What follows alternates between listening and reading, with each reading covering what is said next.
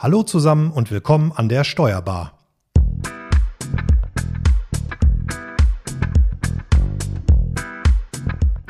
Wir sprechen heute über das Thema Onlinehändler im Fokus der Betriebsprüfung. Ja, und dazu sind wir heute wieder zu dritt unterwegs. Mit mir am Start sind meine Kollegin Franziska Boyon und mein Kollege Frank Hüsken. Hallo ihr beiden. Hallo. Moin. Mein Name ist Marco Hübner. Die heutige Folge wird präsentiert von TextDo. Du bist Steuerberater und betreust Online-Händler als Mandanten, die ihre Waren EU-weit versenden oder gar an Programmen wie zum Beispiel Amazon Pen EU teilnehmen. Du möchtest die Umsatzsteuer- und FIBO-Prozesse für deine Mandanten automatisieren. TextDo's cloud-basiertes Financial Operating System bietet die Möglichkeit dazu. TextDo unterstützt dich dabei, die Umsatzsteuer-Compliance im Ausland sowie die Finanzbuchhaltung rechtssicher und automatisiert abzubilden, sodass dir als Steuerberater mehr Zeit für die Beratung bleibt. Klicke ganz einfach auf den in der Podcast-Beschreibung hinterlegten Link und buche direkt eine kostenlose Demo bei Textus Umsatzsteuerexperten. Jawohl, damit dann zurück zum Thema der heutigen Folge. Aber bevor wir nun zu unserem Gast kommen, erstmal zum innerlichen Teil. Franzi, führ uns doch mal kurz ins Thema ein. Worum geht es denn in der heutigen Folge jetzt genau? Genau, gerne. Ja, der Onlinehandel wird von vielen Händlern als ein einfaches und auch unkompliziertes Zusatzkommen angesehen, Zusatzeinkommen angesehen. Es gibt sogar Kurse im Internet, die auf maximal schnelle Umsatzsteigerung ausgelegt sind. Ähm, meistens wird das steuerliche Setup da ja vernachlässigt oder nicht so weit oben aufgehängt, wie es äh, sein sollte. Und der Worst Case ist dann, der unbedarfte Händler trifft auf den vielleicht noch analogen Steuerberater. Was hier zu beachten ist und welche Stolpersteine man nicht übersehen darf, darüber sprechen wir heute mit unserem Gast. Genau, und unser heutiger Gast Andrea Köchling ist langjährige ehemalige Betriebsprüferin und jetzt Sachgebietsleiterin in einem Hamburger Finanzamt. Sie ist bundesweite Referentin auf dem Gebiet der Kassenführung, Verfahrensdokumentation und Umsatzsteuer und ist hier nicht dienstlicher Eigenschaft unterwegs. Also wir freuen uns auf einen regen Austausch mit dir. Hallo Andrea, schön, dass du heute bei uns bist. Ja, moin moin aus Hamburg an euch drei. Na, du kommst ja nicht aus Hamburg, du kommst aus Elbshorn, habe ich gelesen. Und da war ich vorgestern noch und habe ich gedacht, da hätte ich dir ja fast auf einen Kaffee vorbeikommen können. Ja, jetzt bin ich ja schon ganz beleidigt, dass du das nicht getan hast. ja, dann müssen wir das beim nächsten Mal auf jeden Fall wiederholen. Also Elmshorn kennt ja kaum jemand, ne? Das ist ja so ein Vorort von Hamburg, oder? Genau. Ganz im äh, Norden und ganz im Süden heute vereint in einer Sendung. Genau. Ja, Franzi, steig, steig doch mal ein. Ja, genau. Ich würde gerne vorab erstmal ähm, ein paar Worte zum Onlinehandel im Allgemeinen loswerden oder meine Frage dazu stellen. Äh, was ist denn so deiner Meinung nach die gängige Meinung zum Onlinehandel? Wie komplex ist er und wird das vielleicht ja falsch angesehen, wie ich es gerade schon in der Fragestellung oben gesagt habe? Naja, also wenn du meine Kinder fragen würdest, äh, dann würde die Antwort sein, Onlinehandel ist total einfach, da ist nichts komplex. Ne? Ich meine, der bekannteste Online-Riese ist ja Amazon oder auch eBay. Da wird dann auf die Waren geklickt, die kommen dann in den Warenkorb und Mama darf es bezahlen. Ne? Also für die ist da gar nichts komplex. Ja, das stimmt. Und für die meisten ähm, Online-Händler, ähm, die gerade so anfangen, du hattest das ja gesagt, ähm, lukratives Zusatzeinkommen. Es gibt ja auch im Internet diese Kurse, ähm, Buch bei mir, also jetzt nicht bei mir persönlich, sondern äh, Buchkurse, ich mach dich reich im Onlinehandel, drei, vier Klicks und du hast eine Million auf dem Konto. Äh, das wird schon ganz einfach dargestellt. Und die Gefahr ist natürlich auch, dass äh, man ohne mm, ja, steuerlichem oder ohne ähm, kaufmännischem Background sich da rein begibt und das dann einfach mal versucht, sozusagen. Da macht man dann einfach mal ein eBay-Benutzerkonto auf und denkt, ah, ich verkaufe jetzt mal 3D-Drucker. Ich habe ja so einen 3D-Drucker im Keller stehen. So ging es mir nämlich. Und ich habe dann irgendwann gedacht, oh, jetzt musst du mal aufpassen, weil das wird jetzt ein bisschen zu viel. Also ähm, Gewerbe anmelden, Kleingewerbe anmelden und dann den ordentlichen Weg gehen und dann auch ein gewerbliches Konto machen. Und da hängen ja auch schon wieder ganz viele Fallstricke drin. Da brauchst du ein Impressum und da musst du halt irgendwelche Links setzen, weil du ansonsten ab, abmahnfähig bist. Und ich glaube, viele gehen da einfach total blauäugig ran ne? und sagen, ja komm, ich verkaufe über mein Ebay-Konto mal und äh, merken nicht, dass sie plötzlich in einen ja, steuerlich relevanten Bereich reinsegeln. Das ist nämlich auch genau das Problem. Ähm, und ich finde, es ist dann auch immer so ganz schwierig, weil äh, der Online-Händler äh, setzt natürlich erstmal den Fokus ähm, auf sein Produkt, auf den Umsatz. Er möchte damit Geld verdienen. Ähm, ich würde natürlich aus meiner Erfahrung als erstes mir einen Steuerberater suchen, den sofort mit einbinden und mich da beraten lassen. Beim Steuerberater beraten lassen und sagen, pass mal auf, ich habe das und das vor, ähm, kannst du mir was empfehlen? Ähm, ne, wie komme ich da am besten hin? Welchen Marktplatz sollte ich am besten besten nehmen, sowas zum Beispiel die Hürde ist wahrscheinlich, dass es erstmal Geld kostet, ne? Und dass man sagt, komm, das mache ich jetzt erstmal so. Oder man, man schlittert da halt rein und merkt gar nicht, dass man dann irgendwie etwas blauäugig, wie gesagt, wenn man jetzt den kaufmännischen Hintergrund nicht hat, hat man natürlich trotzdem ein Problem, ne? Ja, aber das ist genau zu kurz gedacht, weil, ähm, wie gesagt, du hast ja mich vorgestellt, ich war ja jahrzehntelang in der Betriebsprüfung und das, was ich also festgestellt habe, ist, dass der Steuerberater eigentlich, und das ist nicht nur jetzt Online-Handel spezifisch, sondern auch oft bei anderen Unternehmen, erst dann mit ins Boot geholt wird, ähm, wenn die Kacke am Dampfen ist, so wie wir aus dem Ruhrgebiet sagen. Ne? Also das ist schon echt schwierig. Deswegen ist meine ähm, Empfehlung oder meine Priorität eigentlich immer die andere. Ne? So, Steuerberater first und dann alles andere. Ja, das sehen wir als NDB natürlich genauso. genau. ähm, die Unterschiede so zum Vergleich, im Vergleich zum konventionellen Handel, ähm, würdest du sagen, dass es in Zeiten des Onlinehandels einfacher geworden ist, manche Vorgänge, ähm, die man so als Händler tätigt, äh, ja zu verschleiern oder ähm, um das Finanzamt herumzuwirtschaften, ist es einfacher, wenn man eben einen rein Online-Handel betreibt oder zusätzlich zum konventionellen Handel noch einen Online-Shop hat? Also, ich sage jetzt mal, das ist jetzt meine persönliche Meinung. Ähm, ich glaube eigentlich eher weniger. Also wer kriminelle Energie hat, der hat es im stationären Handel oder im Onlinehandel.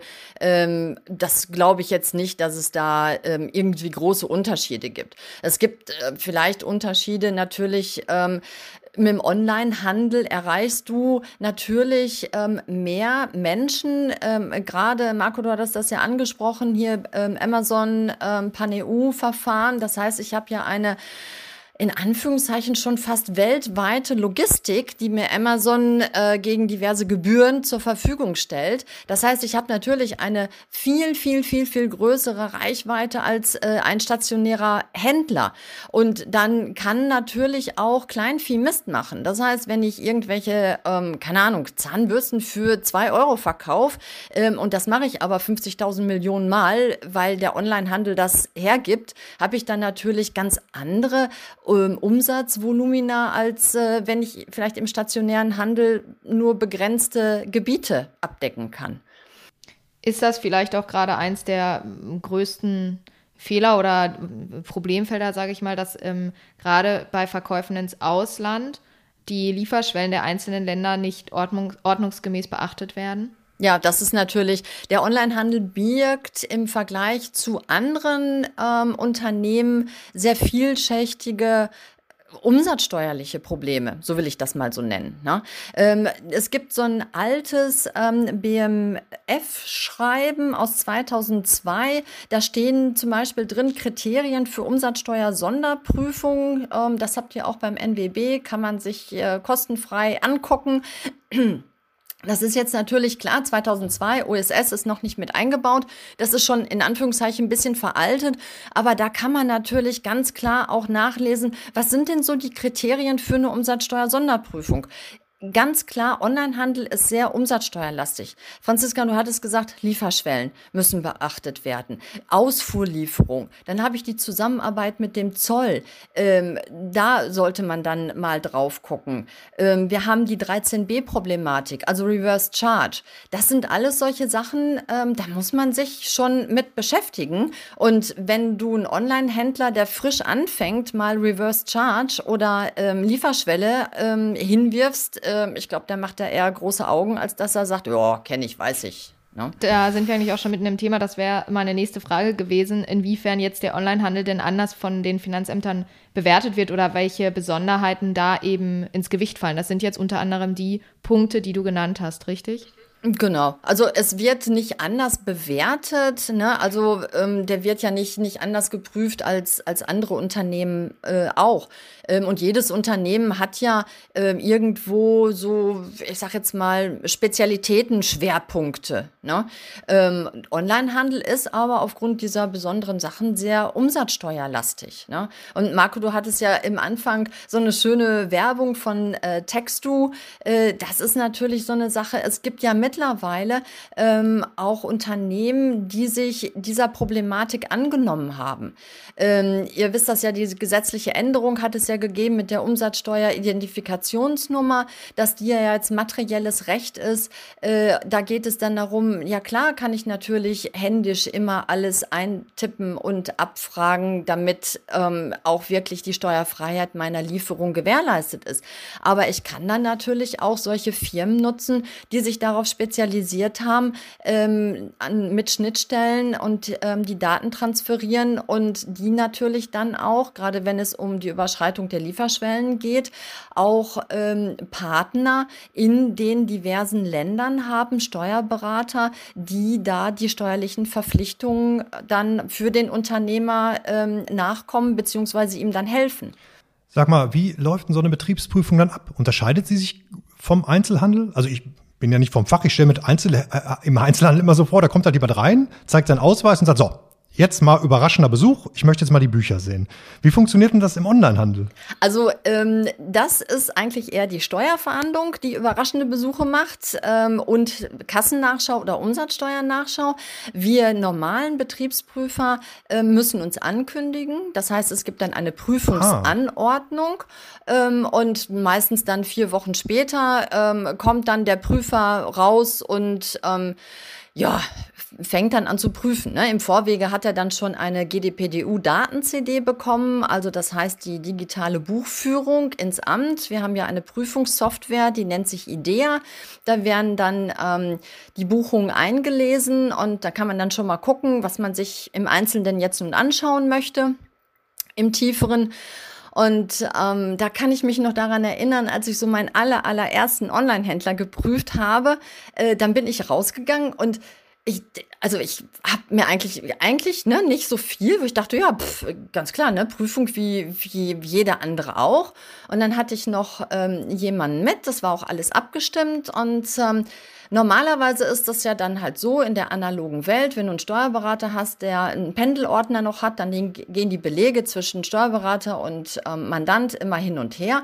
Und ich habe gedacht, so ja, das ist natürlich bei dem Unternehmen, äh, da stehen dann, weiß ich nicht, Batterien von ähm, Ordnern mit Papier und ähm, die, ja, die guckst du dir dann an, ähm, blätterst und ähm, prüfst ab, also ganz normal. Und dann kam ich da an, in ein großes Büro und äh, der Papierumfang waren vier Blätter.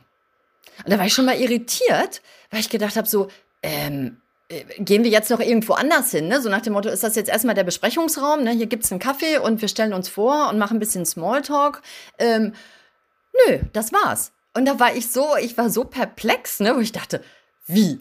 Und dann haben wir wirklich echt ungelogen den ersten Tag hauptsächlich damit verbracht, dass er mir erklärt hat, wie sein Unternehmen ähm, praktisch abläuft, woher die Waren kommen, äh, wo die dann hingehen, welche Lieferwege.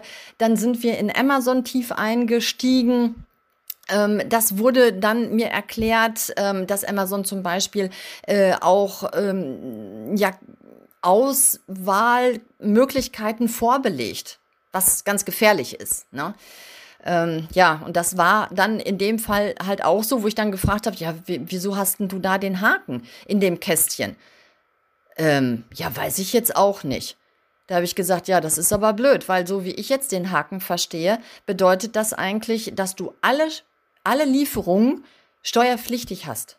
Und er hatte wirklich ähm, große Ausfuhrlieferungen in Drittländer wie Amerika, Neuseeland äh, und so weiter. Und da hat er gesagt, ja, stimmt. Jetzt, wo Sie das sagen, das, das stimmt ja gar nicht. Habe ich ja auch gar nicht. Das heißt, ich habe mir in der Prüfung ein so horrendes Minderergebnis reingefahren. Ähm, das war also für mich schon echt übel. Also ihn hat's gefreut, aber ich fand das, ja, aber hätte das der Steuerberater, du hast ja eben gesagt, eigentlich muss man immer vorher zum Steuerberater.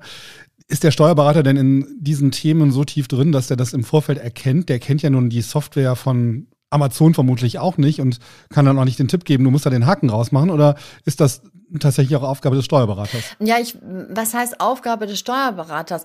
Ähm, es ist natürlich dazu, wozu ich immer rate und nicht nur Online-Händlern, aber da ganz speziell Verfahrensdokumentation. Das heißt also erstmal die Prozesse aufnehmen. Ähm, es geht ja auch um äh, Bezahlvorgänge zum Beispiel. Äh, wie schnell habe ich jetzt ne, Google Pay, Apple Pay, PayPal äh, und sowas alles? Das muss ich ja auch, ich habe ja nicht mehr dieses klassische Bankkonto. Das muss ich ja auch alles anbinden als Steuerberater. Äh, und von daher wäre es natürlich das Beste, wenn, ähm, ich sage jetzt mal, der Mandant zum Steuerberater geht und sagt, pass mal auf, ich möchte einen Onlinehandel machen, ähm, ich nehme dich sofort mit ins Boot, ich möchte das mit Amazon und eBay und Etsy und was weiß ich, wie sie alle heißen, noch machen. Guck dir doch mal mit mir bitte die Programme an. Ähm, was muss ich da beachten? Wo könnten da die Stolperfallen sein? Das wäre natürlich der, der beste Weg. Das heißt, ein Steuerberater, der vornehmlich man Data hat, die sich mit Onlinehandel beschäftigen, hat eine ganz andere Expertise als jemand, der sagt, ich habe eigentlich nur einen Mandanten, der jetzt irgendwie einen Onlinehandel hat. Das heißt, da werden sich vermutlich dann auch Steuerberater zum Teil darauf spezialisieren und sagen, ich kenne mich da aus und bin da entsprechend Firmen in diesem Bereich. Ja, ja. Ja, das ist, das ist genauso wie es gibt ja auch ähm, Steuerberater, die ganz viel Gastro haben. Ne? Das, ist, das ist natürlich, die wissen dann schon mal eher, wo die Gefahren lauern oder die Probleme stecken könnten, als jemand, der äh, vielleicht nur ein äh, Gastrounternehmen hat. Das, das ist aber, denke ich mal, in jeder, das ist ja bei Rechtsanwälten auch so. Ne? Wenn, die haben sich ja auch ähm, Themenschwerpunkte, wo sie sich spezialisiert haben. Und das ist ja bei Steuerberatern auch nichts anderes. Ich meine, es macht natürlich schon Sinn, ähm, wenn ich einen digital affinen Steuerberater äh, finde und mir suche. Äh, das hat natürlich auch ähm, wirklich ja, wesentliche Vorteile. Ne? Da ist dann äh, die Kommunikation dann auch viel schneller. Es gibt nicht mehr diesen Pendelordner. Ähm, es werden Dateien hin und her geschickt. Ähm, es werden dann Zugriffsberechtigungen erteilt. Ähm, hier mit Textu ähm, stellt dann Schnittstellen her zum Steuerberater, zur DATEV ähm, und so weiter, dass das dann sofort in die Buchführung kommt. Also da kann man schon ziemlich gute Verzahnungen hinbekommen. Und Jetzt so sind wir Entschuldigung, ja. Franzi, mach ruhig. Nee, sag, sag ruhig. Jetzt schaut sich ja so eine Finanzverwaltung vermutlich auch so ein eBay, eBay mal an und schaut sich an, was sind denn da für Shops und was, was geht denn da so und wie viele Bewertungen sind denn da und das wird da vermutlich auch abgeglichen. Ne? Also ich glaube, da sind noch viele äh, Händler unterwegs, die gar nicht wissen, dass das schon alles sehr transparent ist, was sie dort machen und dann überrascht sind, wenn sie plötzlich Post bekommen. Naja, das ist natürlich wie, wie alles, ne? was im, im Netz unterwegs ist, was öffentlich einsehbar ist. Ähm, die Accounts, äh, die Bewertungen, egal auf welchen Portalen ich will, äh, bin, das äh, guckt sich ja nicht nur das Finanzamt an, sondern das guckt sich ja auch jeder andere an. Ne? Also ich meine, wenn ich bei Amazon was bestelle, dann gucke ich ja auch ne, mir die Bewertung an oder die Rezension oder was es da sonst noch alles gibt gibt. Ne? Aber ich werde dir jetzt nicht verraten, was sich das Finanzamt anguckt und was nicht, weil ne, ich darf ja keine Interna verraten und das werde ich auch natürlich nicht tun. Ich bin ja in nicht dienstlicher Eigenschaft hier. Ich wollte jetzt auch nichts aus dir herauskitzeln, keine Sorge.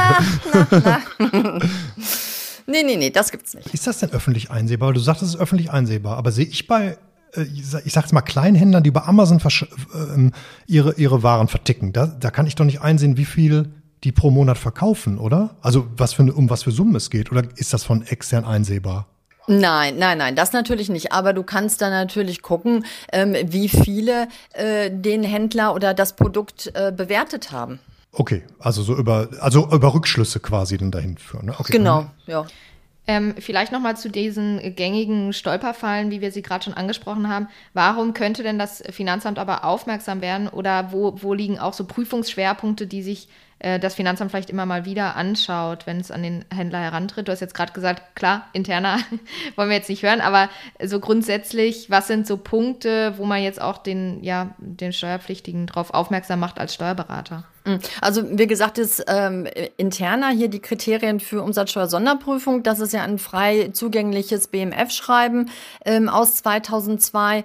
Äh, das kann sich ja jeder angucken, die Kriterien dafür. Und es ist natürlich ne, ähm, Vorsteuerüberschüsse. Äh, das ist äh, aber, ich meine, auch ganz klar und kein interner. Ne? Ich meine, ähm, mhm. immer dann, wenn wir äh, viel Geld auszahlen sollen, ähm, dann werden wir natürlich hellhörig. Und das, was beim On Onlinehandel, denke ich mal, ganz extrem auch ist, äh, dieses schnelle Wachstum in relativ kurzer Zeit.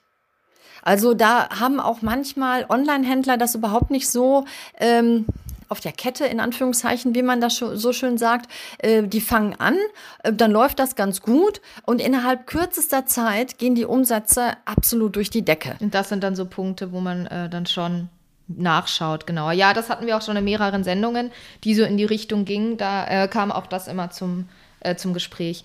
Ähm, genau. Ähm, die eine Frage, die ich mir noch aufgeschrieben hatte, war, was denn jetzt der Steuerberater braucht, um den Händler ideal beraten zu können. Also was sind so ja Dinge, die dann äh, sich, die man sich anschaut? Mhm. Naja, also er braucht erstmal ähm, ein vernünftiges Setup. Ne? Das heißt also eine vernünftige Bestandsaufnahme.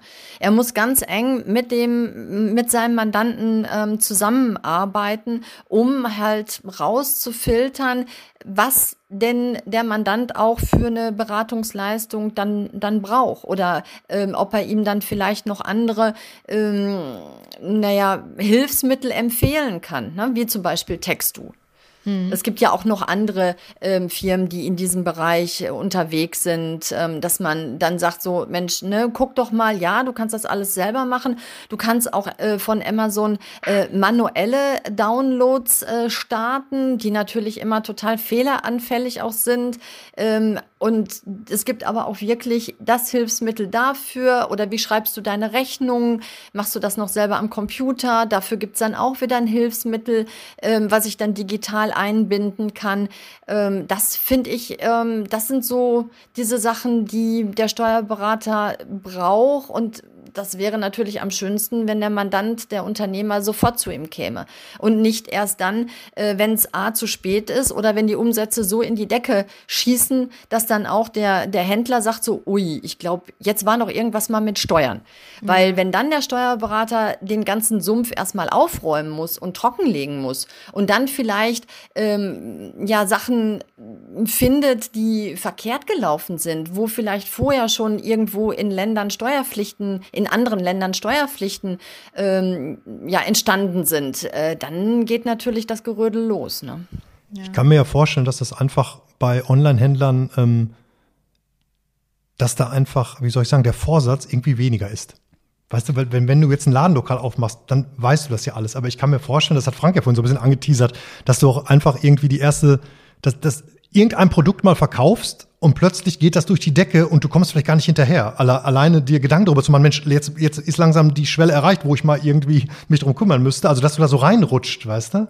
Das mhm. passiert im Einzelhandel ja nicht. Jeder macht, es macht ja nicht irgendwer einfach ein Ladenlokal auf und das kann ja so nicht passieren. Aber bei Online-Händlern, da gibt's ja genug, auch Jugendliche, die das nebenbei machen und so. Ja, ja generell hatten wir auch im Vorgespräch schon gesagt, dass äh, der, äh, wenn man jetzt sagt, ja, ich mache jetzt einen Laden auf und ich habe ein Konzept erarbeitet und ich nehme dann eine Summe Geld in die Hand und so, das ist ein ganz anderes Vorhaben, als zu sagen, oh, ich habe eine coole Idee und ich habe hier mich, äh, habe mich da zusammengesetzt mit zwei Leuten und da was erarbeitet und wir starten jetzt mit unserem kleinen äh, Online-Shop in drei Monaten. Also das ist äh, eine ganz andere Nummer und der, also wie ist es so aus deiner Erfahrung? Ich könnte mir schon vorstellen, Steuern sind immer für viele Menschen ein leidiges Thema. Und das gerade äh, eben, wenn man so schnell und agil sein möchte und halt schnell was auf die Beine stellt, dass das ein Thema ist, das am, am einfachsten hinten rüberkippt.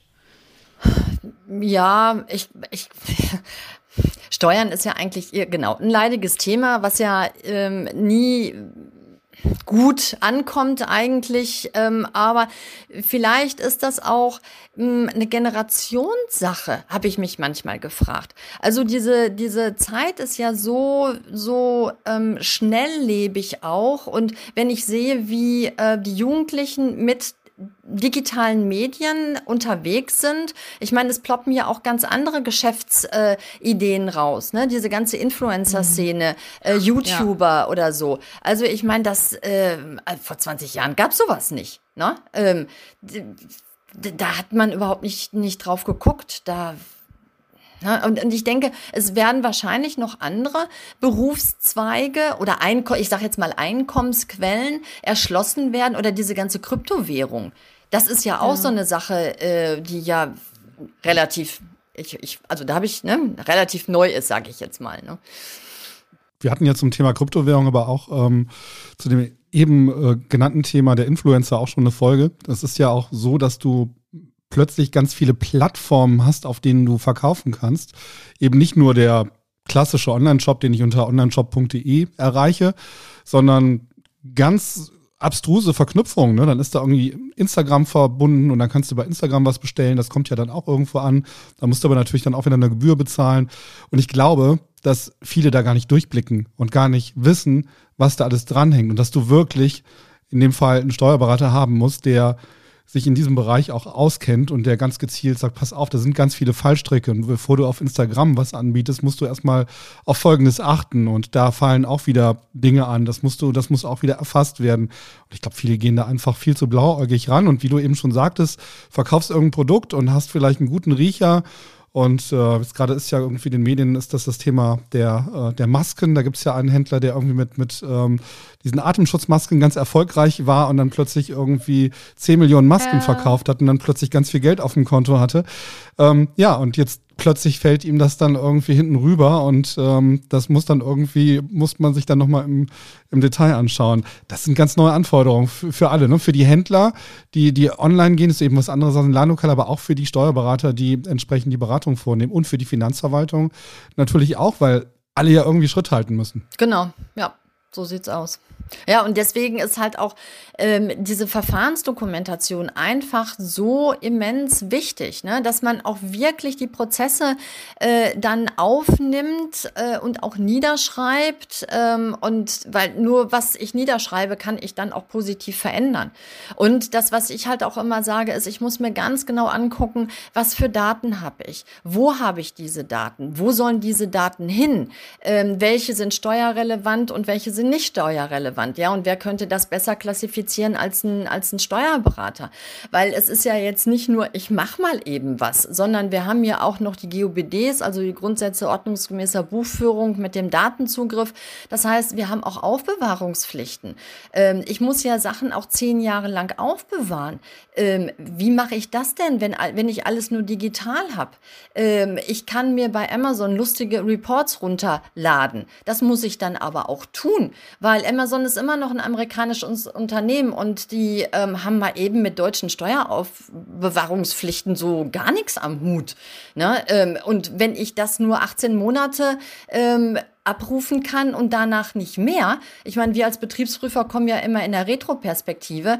Das heißt, wenn ich dann irgendwie drei Jahre prüfe und er kommt nicht mehr an diese Reports dran, dann haben wir echt ein Problem, ne?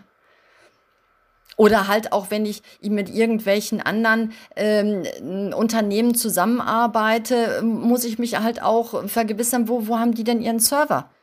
Ne? Das ist, ich meine, im Moment kann ich ähm, Sachen, elektronische Daten und auch Buchführung ähm, in der EU ähm, weit aufbewahren, nach 146, ich glaube 2a ist das, ähm, aber im Drittland nicht. Da muss ich einen Antrag beim Finanzamt stellen.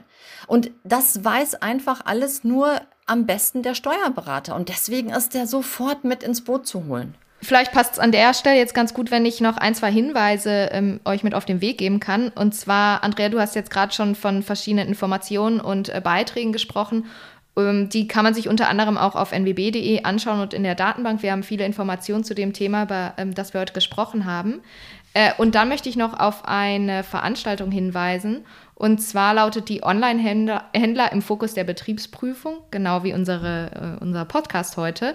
Andrea, das ist auch ein Seminar von dir. Und da gibt es einen Online-Termin am 13.06.2022 ähm, das verlinke ich euch auch in den Show Notes. Und Andrea, hast du noch einen, einen, wichtigen Hinweis, den du mitgeben möchtest, vielleicht für die äh, Steuerberater nochmal, was, was sie sich auf die Fahne schreiben sollen oder, oder was, womit sie sich intensiv beschäftigen sollen? Ach, da, da wird mir jetzt so spontan eigentlich nichts, nichts einfallen. Manche Steuerberater, ähm, das, was ich so vorge ähm, wahrgenommen habe, ist so, ähm, ob das was für mich ist, ne, so, die, die trauen sich da irgendwie überhaupt nicht so dran an dieses neue, ich sag, ne, neue Berufsfeld, ne, ähm, da würde ich einfach nur sagen, ähm, informiert euch und ähm, ich glaube schon, ich meine, die Pandemie hat das ja sowas von begünstigt, den Onlinehandel, der ist auch einfach nicht mehr wegzudenken. Also der wird sich nicht mehr runterschrauben äh, und das bleibt ein neues Geschäftsfeld und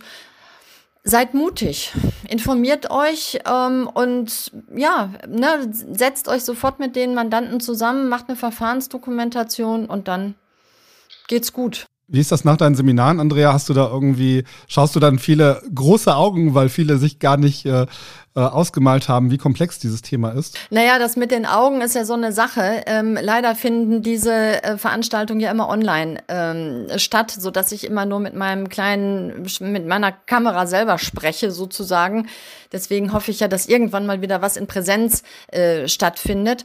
Aber ähm, also ich habe von den Steuerberatern ähm, keine negativen ähm, Informationen äh, zurückgespiegelt bekommen oder auch der NWB nicht, sondern eher ganz im Gegenteil, ne? dass man gesagt hat, ach, ach guck mal, ach guck mal, es gibt zum Beispiel ne, von Amazon äh, einmal den ganz normalen Report und dann gibt es noch den Umsatzsteuertransaktionsbericht. Und wenn ich nicht weiß, welchen Bericht also wenn, wenn beide nicht wissen, wenn der Steuerberater es nicht weiß und der Händler schon mal vielleicht auch überhaupt nicht, ähm, dass man aus dem anderen Bericht, nämlich aus dem Umsatzsteuertransaktionsbericht, dass der eigentlich für die Verbuchung das Nonplusultra das Beste und das Wichtigste ist, ähm, nee, die waren eigentlich äh, immer ganz dankbar. Okay.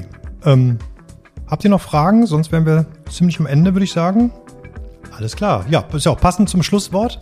Ähm, denn ich würde sagen, damit sind wir, ich gucke mal hier einmal noch in die Runde, damit sind wir am Ende der Sendung, bedanken uns bei unserem Gast. Andrea, vielen Dank. Sehr gerne. Sehr spannendes Gespräch. Und wir bedanken uns natürlich auch bei euch da draußen fürs Zuhören. Wenn es euch gefallen hat, dann gilt wie immer, wir freuen uns natürlich über Sternchen im Podcast-Player bei YouTube oder wo immer ihr uns auch zuhört und natürlich auch auf Kommentare aller Art oder ihr schreibt uns einfach an podcast.nwb.de. Die heutige Folge wurde präsentiert von TextDo. Du bist Steuerberater und betreibst Online-Händler als Mandanten, die, ihren Waren, die ihre Waren EU-weit versenden oder gar an Programmen wie zum Beispiel Amazon Pen EU teilnehmen. Du möchtest die Umsatzsteuer- und FIBO-Prozesse für deine Mandanten automatisieren TextDo's cloudbasiertes Financial Operating System bietet die Möglichkeit dazu. TextDo unterstützt sich dabei, die Umsatzsteuer-Compliance im Ausland sowie die Finanzbuchhaltung rechtssicher und automatisiert abzubilden, sodass dir als Steuerberater mehr Zeit für die eigentliche Beratung bleibt. Klicke ganz einfach auf den in den Podcast-Beschreibungen hinterlegten Links und buche direkt eine kostenlose Demo bei TextDo's Umsatzsteuerexperten. So, damit macht's gut, bleibt alle weiterhin gesund und ciao zusammen. Tschüss. Tschüss. Tschüss.